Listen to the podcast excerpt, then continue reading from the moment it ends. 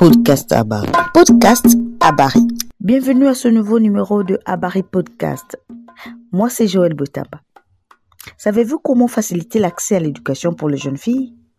Dans la province du Tanganyika, cela demeure un véritable défi. Nelly Ngugwa, notre correspondant de Kalemi, fait le tour de la question dans cette émission.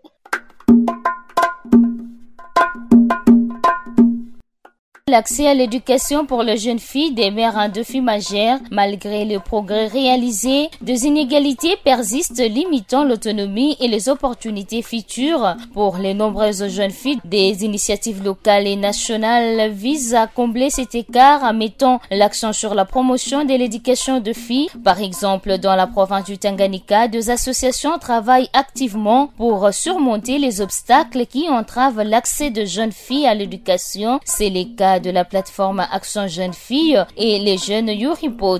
Il y a toujours cette réticence. Réticence du côté des conflits. Par exemple, dans des coins, il y a des conflits. Ici à Tanganyika, comme il y a des conflits, et la jeune fille se trouve dans une situation où elle ne se retrouve pas comment est-ce qu'elle va étudier? C'est impossible pour elle parce qu'il y a la crise d'abord, il y a quand elle est face à une violence, harcèlement quelconque, la jeune fille euh, est empêchée de procéder avec son éducation. Il n'y a pas seulement ça, toujours dans ce, dans ce contexte du Tanganyika, il y a le mariage précoce. On fait marier la jeune fille à l'âge qui ne vaut pas, à l'âge de 17 ans, 16 ans, elle est encore euh, enfant voilà, alors ça empêche qu'elle puisse se développer. Elle a aussi des ambitions. Ça l'empêche directement de pouvoir s'épanouir et, et euh, physiquement, aussi mentalement. En fait, nous remercions certaines ONG, à l'occurrence aussi de l'association Plagif où je, fais partie étant membre.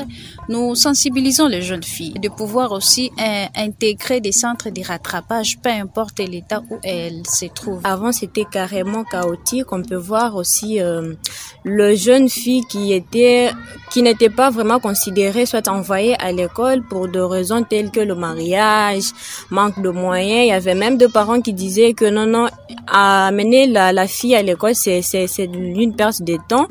Il faut justement amener un garçon par une fille. Euh, les autres disaient que le, la place de la femme, c'est à la cuisine.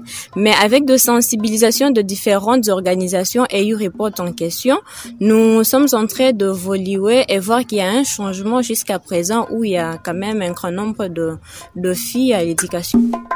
Podcast Abari. Podcast Abari.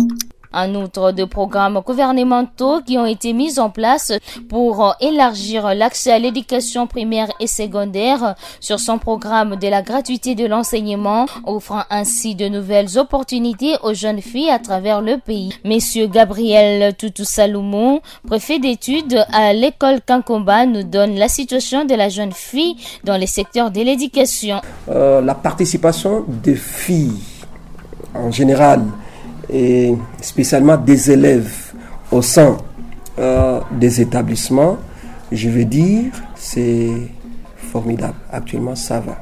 Des filles, oui, il y en a à relever. Il, y a, il, faut, il faut éduquer. Il faut éduquer les, surtout les filles qui, moi je parle qu'il y a celles qui ne comprennent pas encore. Il faut réellement aimer les études. Beaucoup de filles, je dis bien la tendance est en train de changer actuellement. Il y a beaucoup de filles qui, qui veulent étudier, mais à un certain moment, si elles ne sont pas bien encadrées, elles abandonnent et se retrouvent dans les mariages. C'est notre rôle. J'interpelle là les chefs d'établissement, surtout du secondaire, j'interpelle les collègues de l'école secondaire de veiller afin que l'on puisse mieux encadrer mieux encadrer les élèves filles.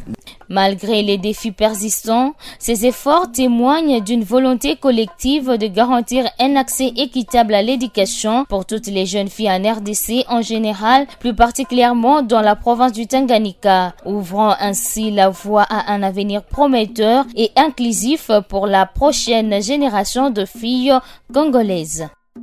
Et c'est la fin de ce numéro. Merci à toute l'équipe de Abari RDC.